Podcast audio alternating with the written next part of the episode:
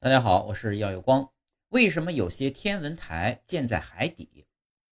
中微子啊，是宇宙空间中一种奇特的基本粒子，它是一种质量比电子还要小得多的不带电的中性粒子，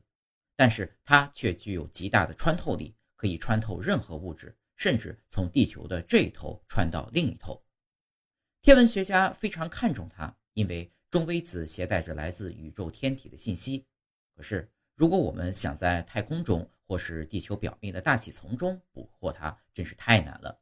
于是，科学家根据中微子的特点，希望能够利用地表的岩石和海水来阻隔来自宇宙的其他粒子，将搜寻、观测中微子的装置移到了地底下和海底，从而密切注视中微子，并设法捕获它。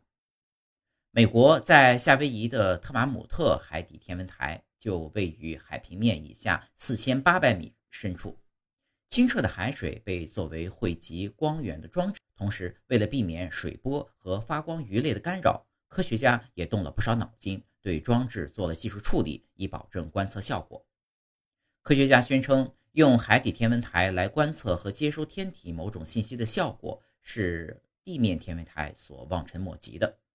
比如，同样是观测太阳。海底天文台就能观测到太阳核心部分瞬间发生变化的情况，这是任何一架地面望远镜都无法办到的。